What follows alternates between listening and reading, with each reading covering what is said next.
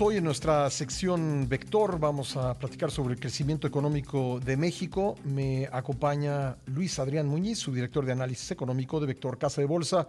Luis Adrián, ¿cómo estás? Buenos días. Hola Pascal, buenos días. Todo un gusto saludarte nuevamente. Oye, igualmente, ¿cuál es la expectativa de crecimiento para 2023 en Vector? Eh, ¿Qué es lo que espera el mercado?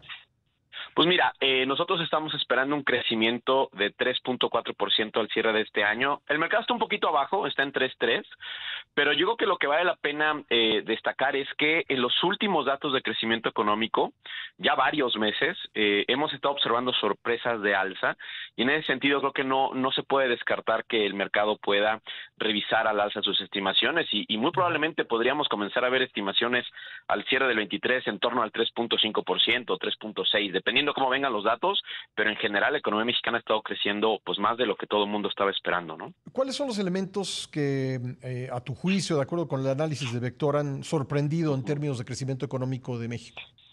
Pues mira, la, la, sorpresa más importante que hemos observado en este 2023, sin duda alguna, ha sido el sector industrial y dentro del sector industrial marcadamente el subsector de la construcción.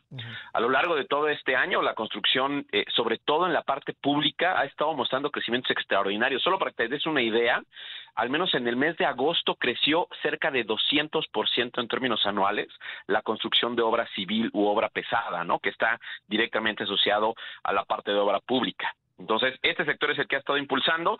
Servicios ha crecido bien, pero no de manera tan extraordinaria como el sector de la construcción.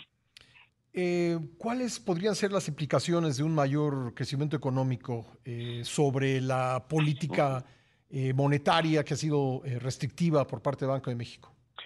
Pues sí, mira, como tú recordarás, hace apenas pocos meses todo el mercado estaba discutiendo si la primera disminución en la tasa de referencia era a finales de este año.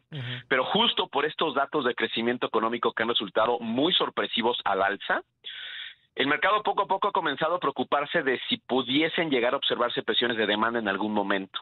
Y justamente este problema o este este mayor crecimiento y potenciales problemas de presión de demanda es lo que han estado haciendo que el mercado poco a poco su expectativa de recorte en la tasa de referencia. Entonces, en la medida en la que sigamos viendo buenos datos de crecimiento que sorprendan sistemáticamente al mercado, pues será la medida en la que el primer recorte de la tasa de referencia del Banco Central puede irse posponiendo.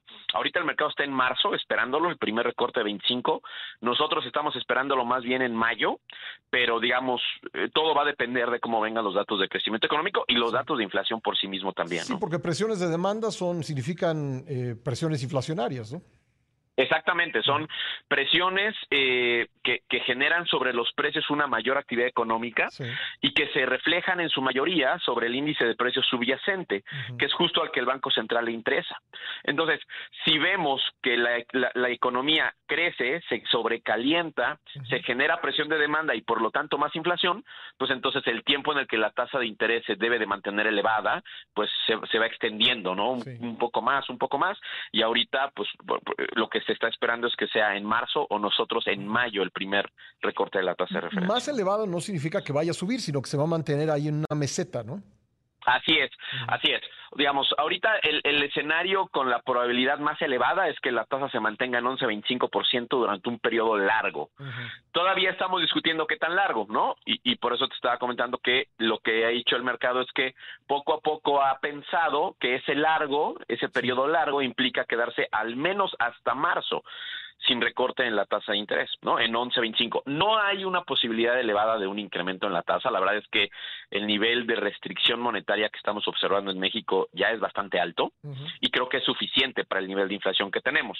Más bien es cuándo vamos a ver el primer recorte y eso puede ser entre marzo o junio, según el mercado. Nosotros lo estamos esperando en mayo, nosotros en Vector. Bueno, oye, un acontecimiento como, como eh, el, del, eh, el de Acapulco, la destrucción por el huracán Otis, ¿tú crees que puede tener un, efecto sobre la economía en general? Sí lo tiene, pero eh, digamos, al menos con lo que hemos visto hasta ahorita, aunque el grado de devastación es muy importante, pues habría que analizar cuál es el efecto de Acapulco sobre Guerrero y a su vez Guerrero sobre la economía nacional. Entonces, cualitativamente sí hay una afectación, es una afectación importante a nivel local, pero a nivel macro, digámoslo, yo creo que la afectación sobre el crecimiento es relativamente marginal, ¿no? Tal vez podemos hablar de, punto un, punto porcentuales eh, respecto a lo que se estaba esperando, pero aún así, ¿eh? Aún contabilizando este tema, seguimos pensando que la economía puede llegar a crecer tres y medio, ¿no? Que si tú recordarás a inicios del año, pues estábamos, todo el mundo estaba esperando que la economía creciera menos de uno. Sí. Entonces, sí hay un, un, incremento muy importante en el crecimiento económico del país. Eh, Luis Adrián, en función de lo que acabamos de, comentar, ¿qué recomendación general tendrías para los inversionistas? Pues mira, en general yo creo que lo que lo que habría que incorporar todas las estrategias que, que, nuestros clientes sigan y que vale la pena comentar un poco que eh, valdría la pena que se acerquen a sus promotores para explotar estas estrategias es pues las estrategias que se beneficien de una tasa de interés elevada, ¿no? Todos los especialistas ya a nivel de inversiones ya están esperando que más bien recorte la tasa hasta mayo y eso da una ventana de oportunidad a cierto tipo de inversiones en renta fija y en la parte de renta variable pues habría que considerar los sectores que se ven beneficiados por la construcción, ¿no? Todo este impulso de la construcción pública se va a mantener todo lo que resta de este año, probablemente a inicios del siguiente, pero en general esos sectores son los que parece que tienen una muy buena perspectiva, así como los sectores de consumo, ¿no? Acuérdate que el año entrante viene un incremento importante en el gasto público por gasto social y eso va a impulsar al sector del consumo eh, en el mediano, corto y mediano plazo. Entonces, como que creo que las estrategias deben ir orientadas a esos dos o tres puntos que te acabo de comentar y son los tres, dos o tres puntos que contemplan las estrategias que ahorita se están ofreciendo a nuestros clientes. Bueno, ¿dónde los encontramos en Vector, Luis Adrián? Pues mira, en la parte de análisis en particular, que eh, es en donde, en donde yo estoy directamente involucrado, nos pueden encontrar en vectoranálisis.mx. Y bueno, a nivel ya más, eh, a nivel de la casa, pues en la casa, en la página de internet de, de, vector.com.mx y también en nuestras redes sociales como Vector Casa de Bolsa, ¿no? Luis Adrián, te agradezco mucho que nos hayas acompañado esta mañana. Buena semana. Muchas gracias a ti por la invitación. Hasta luego. Gracias, Luis Adrián Muñiz, su director de análisis económico de Vector Casa de Bolsa.